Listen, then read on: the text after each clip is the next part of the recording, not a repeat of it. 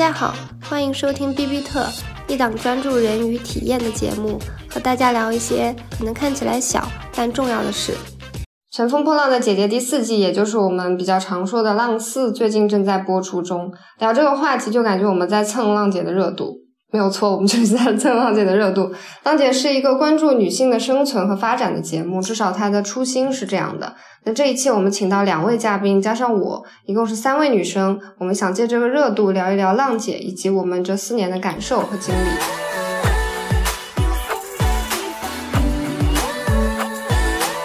Hello，大家好，我叫沈小孩，可以叫我 Lexus。啊，我算是浪姐这个系列的一个重度骨灰级的粉丝吧。从浪一开始，我就会有关注他，然后一直到现在，其实浪的整个，不管是一还是二还是三和四，它其实都跟我整个的一个步入社会的一个步调是很有很有趣的，保持一致的。然后我自己的话，就是对于浪的这个热爱度，可能是到我应该算是我们公司，甚至是那一整栋办公楼，大概是对于这个话题最最最最为了解的人。嗯。接下来我们要介绍另一位嘉宾，也是我的 buddy，就是我们公司的一个 buddy 的制度。然后我也会很开心跟大家分享一些，就是可能在不同的这个职场的阶段的新人，或者说进来了可能稍微几年的一些人，在浪里面的话，可能会有些什么比较有意思的一些社会生存的一些影射之类的。大家好，我是 Rebecca，然后我算是浪姐系列的路人粉，就是会被姐姐的舞台所吸引，然后去反复的打 call 的那种类型。然后我现在距离能参加乘风破浪的姐姐门槛年龄还有五年，是比较新人的一个状态。嗨，大家好，我是橘子，我也算是浪姐的路人粉。我认真看浪姐只有第一季，后面的话可能就是只是看了一些舞台。我觉得刚刚小韩讲的那个非常的。不合理，因为我们这一层有大半年的时间，另外一家都没有人，只有我们这家公司。这一栋楼，这一栋楼，我有很很很强的信心，说我这一栋楼我是最了解的。那我们就直接让小韩介绍一下你从浪一到浪四，你刚刚说你的职场的经历是怎么和这个乘风破浪的姐姐有关联的？呃，因为浪一的时候是二零年嘛，然后我是二零年四月份的时候加入我们公司的嘛，当时我就可能一个一个来说了。然后浪一当时也就是一个它的那个主题叫做三十而立，然后三十而立这个主题其实跟当时刚刚进入新人阶段，会因为跟公司的一些呃他的一些方法论的理解啊，然后一些比较常识性的一些工作的能力啊，然后习惯什么的，就会有一点点搭。就因为我刚刚进入到这个工作的时候，我会有一点点区分不出来痛苦的那个状态，多少是来自于这一份工作，多少是来自于我是新人，然后又或者说可能多少是来自于我当下的一个个人能力的局限。那当时其实是需要一个比较有鼓舞性的一个东西，然后去帮助我去想象说我是可以去克服这些困难，然后可以说最后达到一个比较好的状态的。那所以当时在浪一的时候，它的那个三十而立的这个主题。它其实是一个比较热血，然后比较激情的一个主题，所以也是比较符合当时需要激励我的一个心境。呃，然后我其实看浪的系列的话，可能不光是浪一二三四它的比赛的那个部分，我还会关注到他们后续的一些这个节目，比如浪一的那个呃爱乐之城。然后那个之所以我想简单的提一下，是因为那个正好也是在二一年的时候出现的嘛。然后二一年的时候，那个时候我的心态就属于一个新人，稍微熟悉了一点点，然后进入了一个相对的一个平和期和一个适应期。然后那个时候，其实我是要再重新去拾取一个生活跟工作平衡的。所以那个节目对于我来说，它其实在探讨的是他们做那个节目的意义是什么。其实我也会跟着他们一起去探讨，说那我要去怎么找寻我在工作里的意义和我生活里的意义。所以算是一个督促我反思的。然后浪二它因为来的太快了，然后又可能相对比较仓促，所以我也没有太关注。然后等到浪三，也就是去年的时候，然后大家也知道，就是上海这边会有一些年轻人被关在家里的情况。然后所以也是基于这个情况的话，当时也是处于一个呃比较迷茫的一个时期吧。工作是趋于稳定，然后可能是处在一个门槛，需要再努力跳一跳，多动一些脑子的状态。但是呃，因为它浪三的主题是叫三十而跃嘛。当时又更多的会希望说，怎么样通过更多的是内在的一些个人能量，然后去做一些成长，而不仅仅是说像我在浪一的时候，我只要学会做这件事情，不要做错，做些基本的就可以了。所以到浪三的时候，看更多的是看到的一个三十加的一个女生怎么样会在自己尽可能舒适的情况下，还是能够找到自己喜欢的东西，然后为之而拼命的这种感觉。所以我觉得，呃，然后到浪四，因为现在才刚刚开始播嘛，所以也是处于一个观望的状态，还不太跟自己生活有很强的关联。但整体来说的话，其实应该说浪一和浪三对我有很大的一个影响。然后浪一是激励我去啊打破一个新人瓶颈，然后浪浪三是让我静下来去更多的认识我自己，然后可能寻找到一些那种 inner peace 啊，一些自洽的东西。然后同时又因为浪三本身它的姐姐非常多元。所以像什么磕 CP 啊，或者说是找到一些在姐姐身上找到自己的一些投射啊什么的，它都是一个很好的一个多元的一个品牌。呃，浪一的时候，我应该还在读大学，应该是正在申请研究生的那个阶段。其实我记得当时浪一获得了那么高的关注度，跟一些其他的选秀节目好像也有一些关系。当时创造营什么的很火，但是大家会对这种年轻男生女生的选秀已经到了一种审美疲劳的阶段了。然后这个时候，浪姐横空出世，怎么会期待三十多岁的这个姐姐如果去做类似这样的表演舞台，会有什么不同的地方？我当时看到最明显的一个感觉，就是可能三十岁往上，在经历了一些打磨之后，这种很多姐姐已经有自己的标签，已经有她们自己的特色了，而并不是就感觉是很多的内娱活人，然后又把他们捏在一个。集体里面去做一个呈现，我感觉从第一期到最后一期，我能看到他们从一开始的还没有特别多的磨合啊，然后呢，不知道去怎么呃释放自己的光彩，达到最大值，到最后就是这个凝聚力和向心力，我觉得非常的强。同时也看到了和那种年轻选秀节目不同的，每个人都把自己过往的经历、特长、爱好，然后包括自己的那种范儿融合进去。我当时觉得还是。让我很期待我自己的未来，就是会期待，就是说研究生啊、职场啊，等到我三十多岁的时候，即使我有一些事情可能会被社会所改变、所变得圆润，我能留下来什么，让我变成独特的三十多岁的自己。这个是我当时看浪一最大的期待。浪二可能那个时候我比较忙碌，不就是感觉静悄悄的开始，静悄悄的结束，就可能会有一两个舞台让我去看一看，但没有那么深的感触。浪三其实我也算是关注的比较多的，我觉得这一季的姐姐她们从选人上就让我有种眼前一亮的感觉，和之前相比会更有特色。嗯，而且他们的舞台，我觉得会让我觉得不光光是我做了自己，他也告诉我，就是不管你是什么样，世俗的壳子没有办法打禁锢住你，你可以用你自己的魅力。打破世俗对于那种标准化美的想象，就像家人那个舞台，我一开始感觉那种很酷飒的姐姐会不会格格不入，或者说即使通过努力锻炼，还让我觉得有些蹩脚。我一开始还很担心，结果发现之后不会，他们会用他们自己的魅力把那个美诠释的更有层次。这个是我感觉浪三做的让我很震撼的一个点。浪四的话，我目前就只作为一个二次元，就是为那个极乐净土高呼过一阵，还没有来。来得及再细看。其实刚刚瑞贝卡讲这个第一季的时候，让我回忆到我当时看那个节目的心情，就确实是第一季的时候，他们主要是那个节目刚刚开始，然后我觉得那些艺人之间，他们其实也没有那么熟，大家看对方的时候，其实也是在通过那种标签去看他，就觉得啊，他可能会很耍大牌，或者是他很矫情或者什么的。然后你也看到当时那一季里面，不管是宁静啊，还有张雨绮啊，他们。你进来确实那种，我就是单干的，我我我不可能跟搞什么女团。但是你到最后看到他们真的想做一个女团，我就觉得那种女性的力量，女性之间就是慢慢融化大家的外壳，站在一起的感觉真的特别好。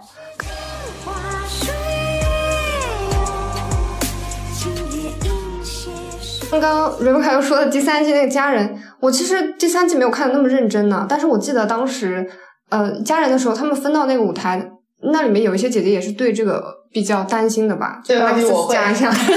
因为我记得他们好像也是对自己能不能呈现这个舞台有一些担心，对吗？对对对，就那个其实你们刚才讲的这个问题，其实都扣一个，就是当时的浪一和浪三播出的时候的一个女性的一个舆论环境。浪一的时候，其实包括我自己看的时候，我也会。会当时也比较看热闹的心态，心想说三十个女的放在一起，又都是功成名就的，会不会打架呀什么的？但其实浪一的话，因为它的这个宗旨就是一个展现女性，然后再包括就是其实三十加的姐姐她自己有自己的想想法嘛，所以他们之后可能会慢慢的变成一个合作呀，然后一个惺惺相惜啊，很良性的一个关系。然后到了浪三，其实呃这种所谓的社会上对女性的刻板印象相对来说会好一点点，嗯，所以说就是他们更多的矛盾是来自于，就如果说之前的对立面是来自于可能姐姐之间。然后浪三的对立面更多的是来自于节目组跟姐姐了，你就会感觉浪一的话，每一个舞台都很舒服，是一个因为他们当时的赛制基本上简单总结为就是谁得票高，谁能力强，谁先选，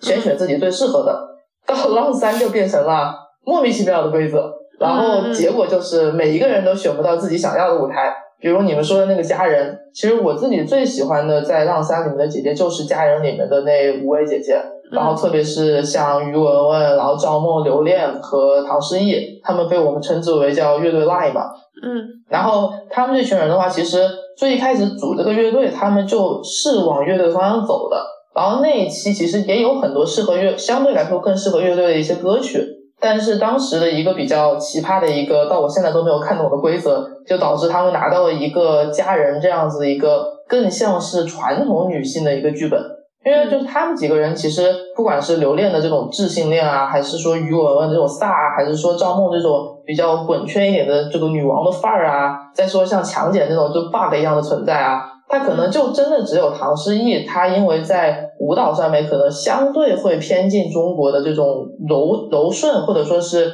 比较性感的这种女性的传统美的，所以他们几个人被装到这个壳子里的时候。当时那一期舞台播出来之前，每一个人就是，哎呀，好惋惜，完了啊，什么什么的。包括他们那个舞台出来之前的一些训练的一些片段，都是让人觉得好像他们在把自己逼进那个壳子里面。嗯。但是家人这个舞台，我之所以觉得就是能够在一些人眼里成为一个神级的舞台，就在于哪怕在这样子的一个固定的类型下，他们依然就是做出来自己不同的个性。就包括他们那段 rap 啊，然后再包括。就不同的人的造型啊，就比如赵梦的那个造型，就是插两根那种发簪什么的，就是很酷帅的那种。所以我特别喜欢那个舞台，也特别喜欢浪三的点，就是在于它的闪光点更多的是在于呃女性，也就是女明星这三十位跟节目组对抗的过程中，碰撞出了一些属于他们自己的一些人性的一些光芒，女性的一些光芒。所以我会觉得它是一个很妙的事情。就是在天时地利人和，它不占太多的天时，也不占太多地利的时候，人本身依然能够去站出来，甚至借着这个冲突点跟对立点，去展现出来自己更加有利的一些东西。这个是我最喜欢老三的一件事儿。嗯嗯嗯。那刚刚讲到这个家人这个舞台，就大家还有没有？应该说前三季吧，因为第四季才刚刚播出，有没有什么嗯姐姐们之间的互动或者小故事比较记忆犹新的？那可能是整个乐队的海边，就是他们那个浪三结束的时候会有两个综艺嘛，一个叫《星星的约定》吧，叫简称《星约》，但后来好像有改名字。然后另一个就叫乐队的海边嘛。然后因为我会相对比较关注后面那一组，所以我当时是有观看他们那一个的。所以他他那个东西就是可能我不太能讲出具象的故事啊，反正就这里小小的安利大家，没有看的可以去看一看。然后他那个其实更多的有点像是三十位姐姐呃中间的一些更加偏少年期的一些姐姐们被单拎出来，就像什么呃刘恋呐、于文啊、赵梦他们那种比较偏呃有一种呃就是那种少年的那种比较诚呃比较真诚，然后比较打打闹闹，比较稍微小孩子幼稚一点的。那批人被拎出来，然后扔到了海边去做了一个这个呃厨艺和音乐结合在一起的一个开餐厅的一个节目。然后那个其实我挺喜欢的，因为那个是就像刚才呃你们两位谁说的那个关于娱乐圈有活人这件事情，就在那个节目里面让人觉得就是哇塞，这个真的能说吗？这个真的能播吗？就是那种突然一下你就。好像把电视的这个所谓的比较假大空啊，然后比较端着呀，比较女明星的一些什么包袱之类的，突然就抛开了，然后你就看到了，其实那个是他们在没有太多剧本的情况下，比较闪光的一些个人的一些特性的。那那些闪光的个人特性，又正好是我们比较向往的一个很好的人际关系，相互信赖，然后从不指责，然后彼此帮相互帮忙承担。所以那个其实我觉得它更像是。呃，由浪三就已经存在的女性之间相处的美好环境下引申出来的一个更具象的一个表现。嗯嗯，具体的故事我倒是因为没有看太多的花絮，所以没有特别深的印象。但是我只是感觉我看到。浪姐的这些很多片段，其实我觉得他们给了一个很好的例子，就是怎么走出舒适圈。嗯，就是因为我觉得很多人在某种意义上，他们可能原来的领域都已经很成功了，或者是怎样。然后可能唱跳舞台对于他们来讲，即使以前你是歌手或者是演员、舞蹈演员这样子，这种形式的舞台对他们来讲可能还是陌生的。嗯，但是呢。因为总讲走出舒适圈，好像努力的打破自己，嗯，感觉其实会看到一些不好的例子，就是你为什么要去拿自己不擅长的事情去去做一些不尽量最大的发挥自己魅力的事情？但后来我觉得看到很多浪姐的舞台，就是家人是一个很好的例子。其实第一季里也有一些那个我比较印象深刻的舞台，什么。感到疼痛那个名字太长了，是那个张含韵。就是因为我们能感到的疼痛。对对对对对，那些舞台，嗯，一看就是骨灰粉。然后就是那些舞台，我觉得他们就是会有一个契机，让你挖掘自己美的更多面。你可能前一段时间你 OK，你已经知道这一部分你是做的很好了，其他部分其实是你是有潜力，但是却没有发现或者没有勇气去探索的。嗯有这么一个机会去发掘，我觉得这才是。非常有模范意义上的走出舒适圈的这么一个例子，也是蛮能鼓励到我自己的。所以我觉得往后延伸的话，通于对于美的发现，你可能对自己的性格也是一种解锁。以前感觉自己可能是很酷炫的人，你通过这种美的发现，你觉得哎，自己是不是其实有温柔的一面，自己还挺。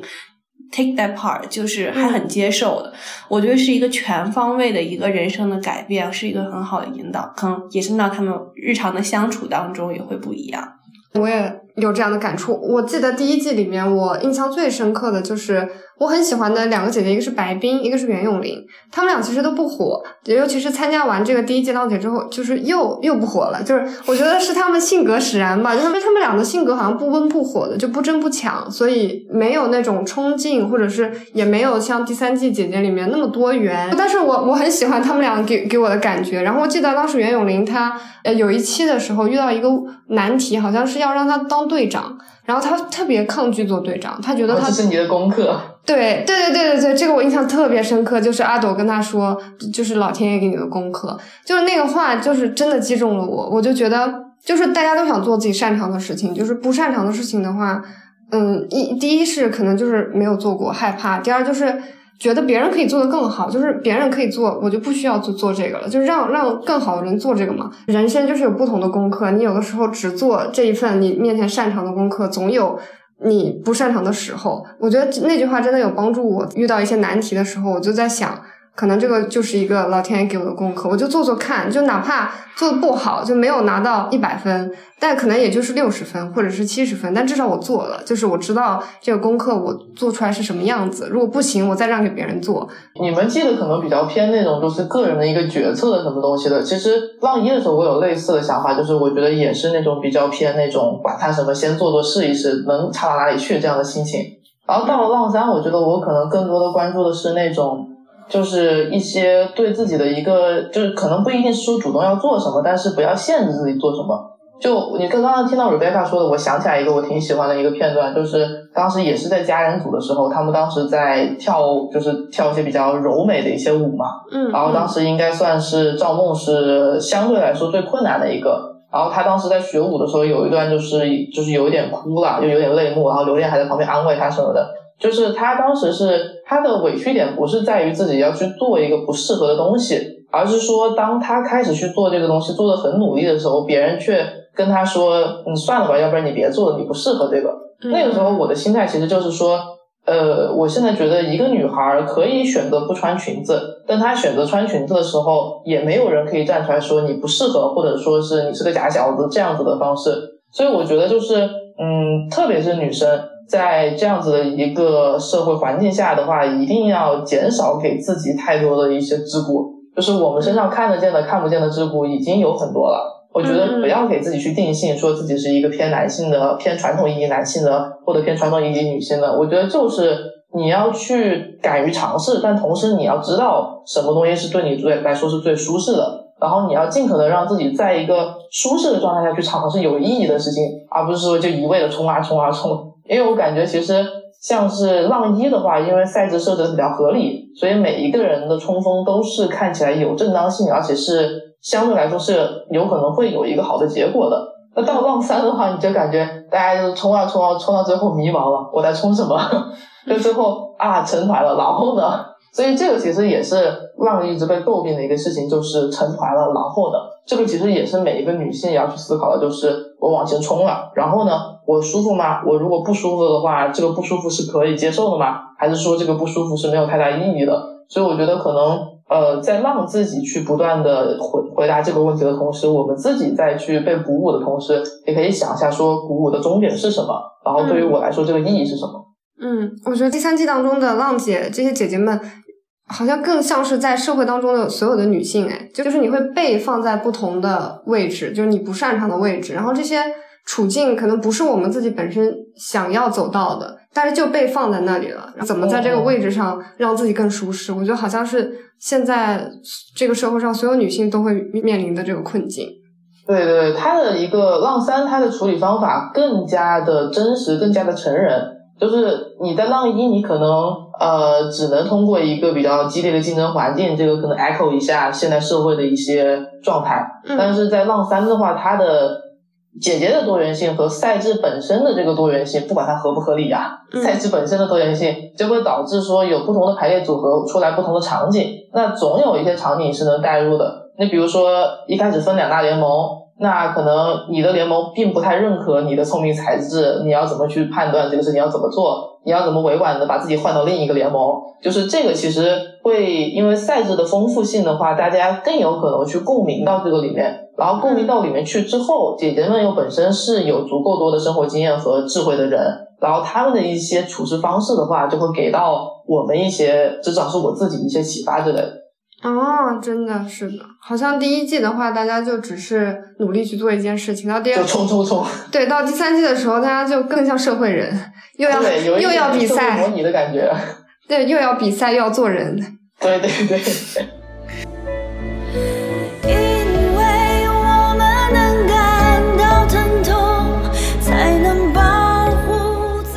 我记得第一季的时候，那个一个比较有争议性的姐姐就是那个蓝盈莹，她有一段让我印象很深刻。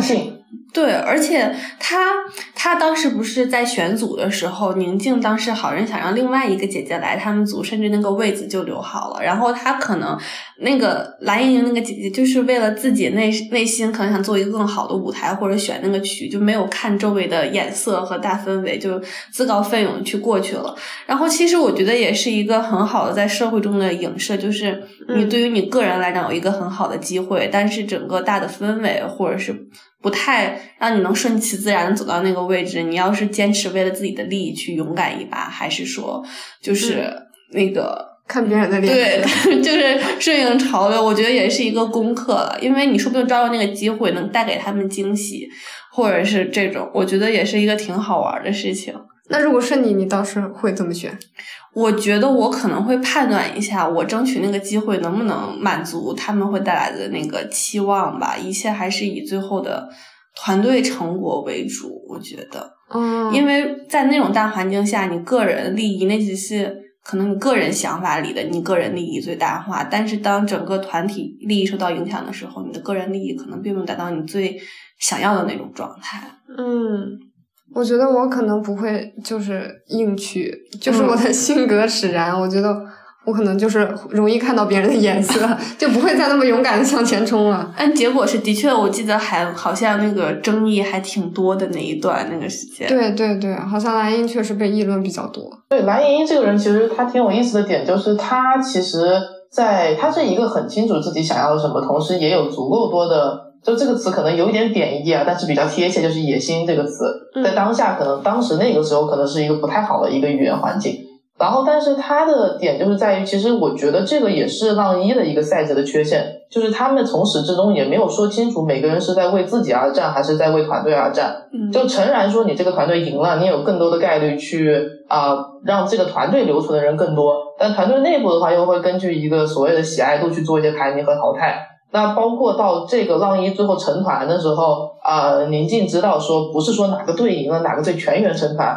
而是十四个人里面挑七个人成团，他自己也是懵的。所以整个比赛氛围其实都是以团队的氛围在进行的，最后又在成团的时候突然变成了所谓的个人战的东西，这个本身就是有矛盾点的。但蓝莹莹其实她当时，因为她处于的那个赛比赛里面的话，她可能更多的是看到说个人战的一个方面，就她必须得保存自己。然后，但是对于观众来看，就上帝视角嘛，其实大家更有可能看得出来的，就是整个赛制所引导的这个团队战的模式。所以，一旦说有一个个人的行为不太符合，就是咱们就是确实从小长大的这个所谓集体教育也会比较多。如果有一个个人行为不太符合整个集体利益的话，他就会比较容易去塑成一个反面。那同时，其实把蓝盈莹放到现在看，其实就是卷。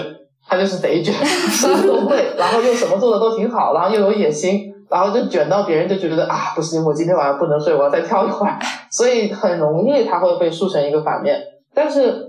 就是其实这个也是浪的一个宽容度吧，因为它是一个浪一是从来没有过的一个节目嘛，嗯，你会发现慢慢到后面的话，它的口碑是有好转一点的，因为它依然是有它的真诚、它的人性的在的，所以大家慢慢的也会理解一下卷这个事情啊，不会说一棒子打死什么的。我觉得这个还很有意思，就是可能联想到浪三，浪三的话，就是也有一些姐姐被作为反面的去不认可，然后这包括这位姐姐到淘汰的时候也没有太被洗白，但那位姐姐不认可的点就跟蓝莹莹的卷就完全不是一个点了，她的点就是不太会在这样子一个讲人情世故的一个场所让所有人开心，或者至少是她已经让很多人不太开心了。所以你就会觉得这个很有意思，就是也许浪一到浪三这个时间的话，大家对于呃自己的看法，对于什么叫舒适的看法，对于一个综艺节目应该关注什么点的看法，都有很大的变化。所以才导致说，你浪一大家不太喜欢的那一位，跟浪三大家不太喜欢的那一位，本质上是有巨大的差别的。站着黑暗渐渐来临前，把你的手对于这四年，就是大家自己作为女生，在这个社会，在这个职场当中，有没有什么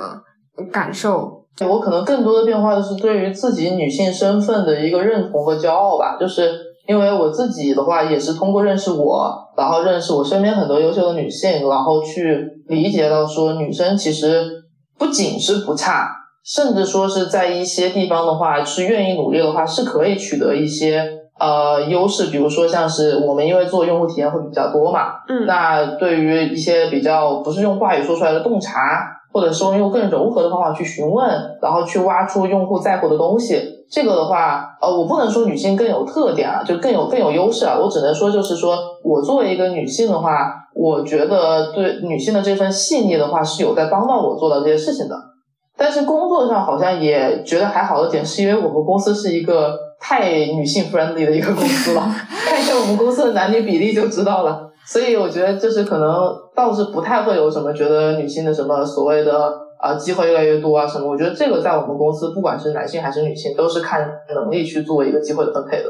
嗯，我是感觉浪姐是给了我一个很好的例子，就是让我看到很多不同性格的女性，然后变成一个集体会碰撞出来多大的火花。所以在我这过去几年的日常生活中，我觉得我可能会对身边更多不同类型、不同性格、不同经历的人多了一些包容性，会更愿意就是说去跟他们做深入的交往，然后了解他们和他们共情，然后到包括后来跟我现在。你在公司这份工作也很有关系，因为你肯定会接触到不同不一样，嗯，各种各种各样的用户，然后从他们的角度来理解怎么对这个商品或者是这种经历的看法。我对我来讲的话。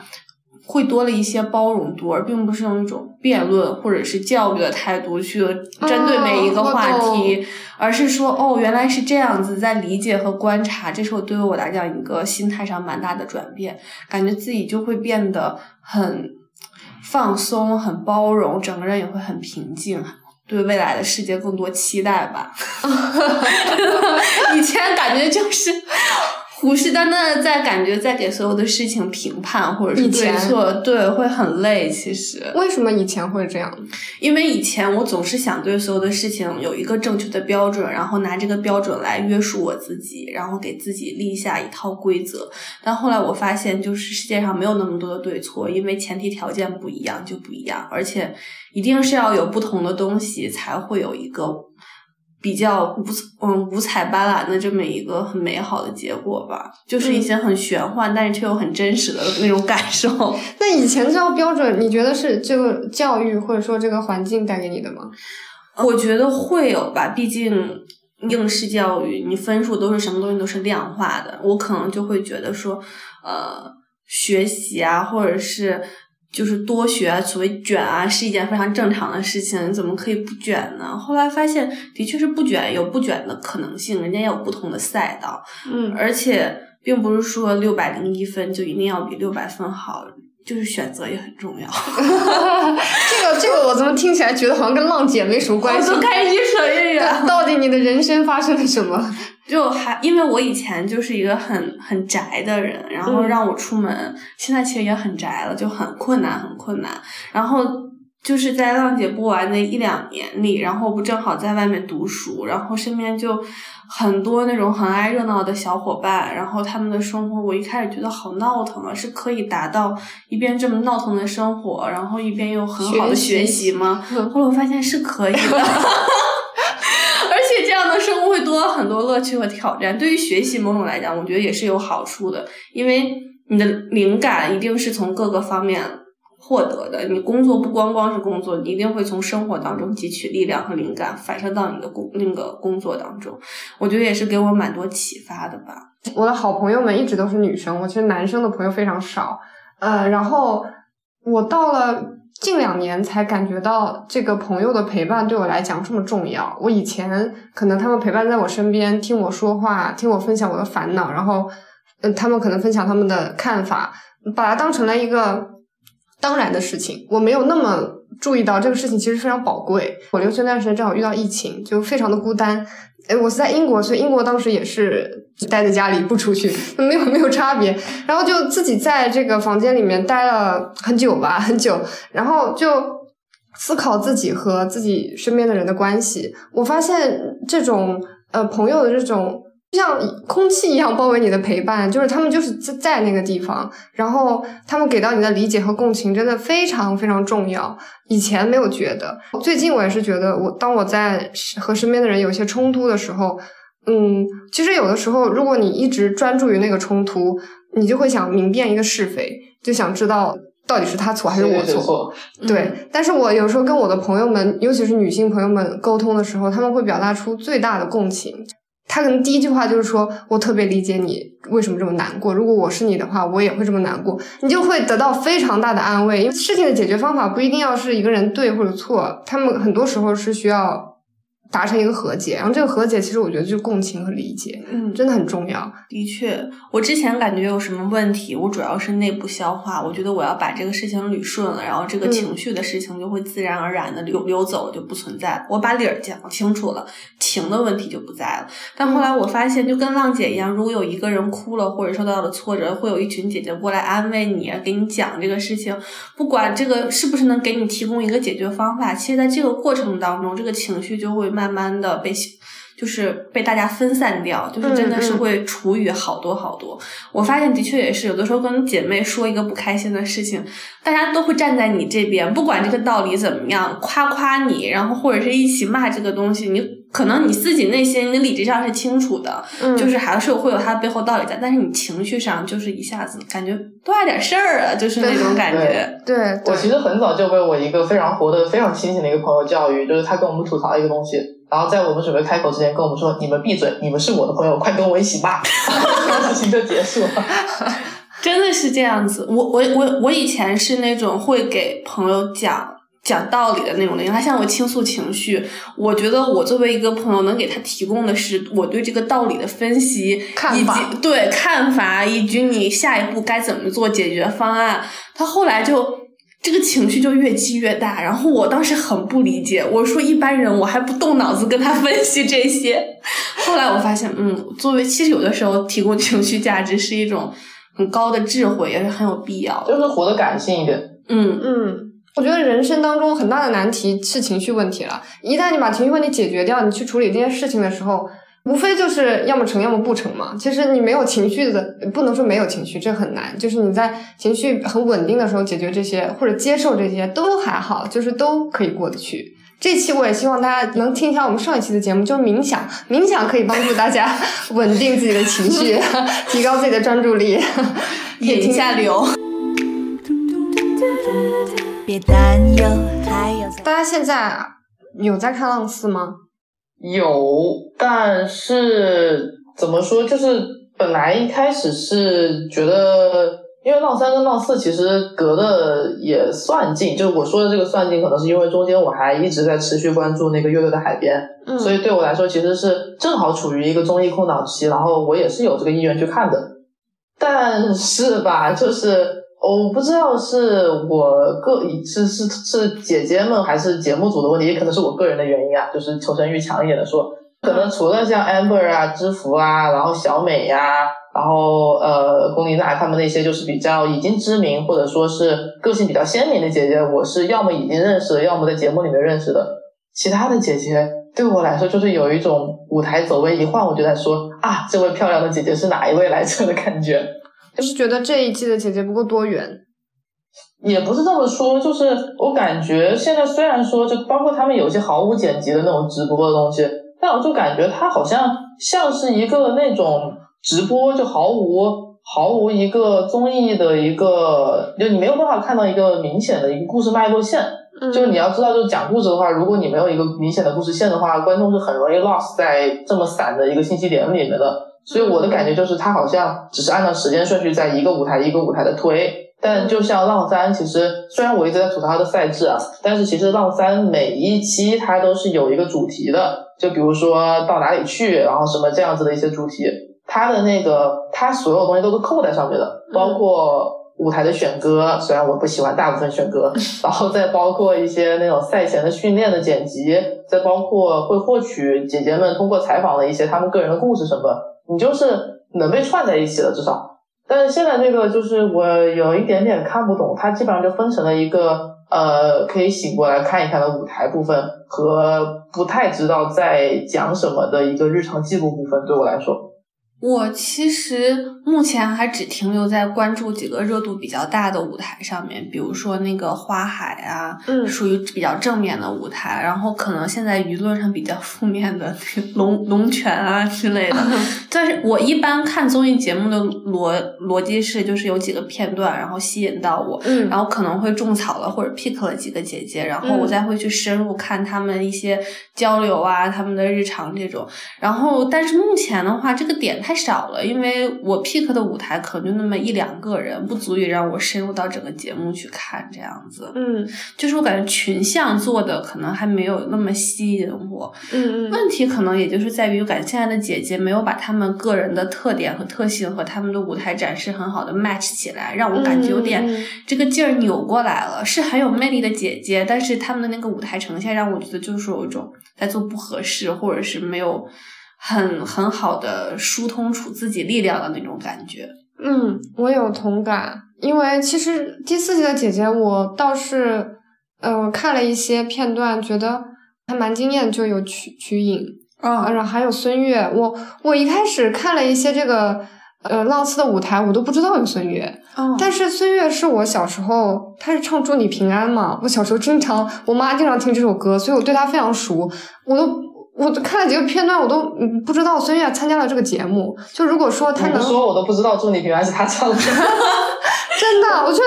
孙悦在我小时候那个年代，我一直记得他在电视上唱歌的那个样子，就头发直直的。就我觉得他可能在节目的不知道是综艺性上还是宣传上没有做到很好。就像刚瑞贝卡讲的，没有 match 到很好。如果他们能 match 到很好的话，其实这些人我还是蛮想看的。嗯。刚刚我们有提到一些感性的温暖呐，就是女生朋友的陪伴啊，嗯，类似这种女性主题的书籍啊，或者是呃综不管是综艺啊或者电影，大家有推荐的吗？像小韩刚刚推荐了那个呃乐队的海边，嗯，对，那个是一个全女综，看完那个之后，我都有一点看不了别的综艺。我可能会因为我自己的信息来源比较多的是那种微博上的碎片化的一些东西。所以我可能会推荐一个叫“此刻顺时针”的一个博主，是一个这个呃微博的博主，然后他自己在 B 站也有一个叫“顺顺顺顺顺”好多个顺，然后时针的一个名字。呃，他的点我是在于，我觉得他会从，因为他本身是个传媒人，所以他其实会从很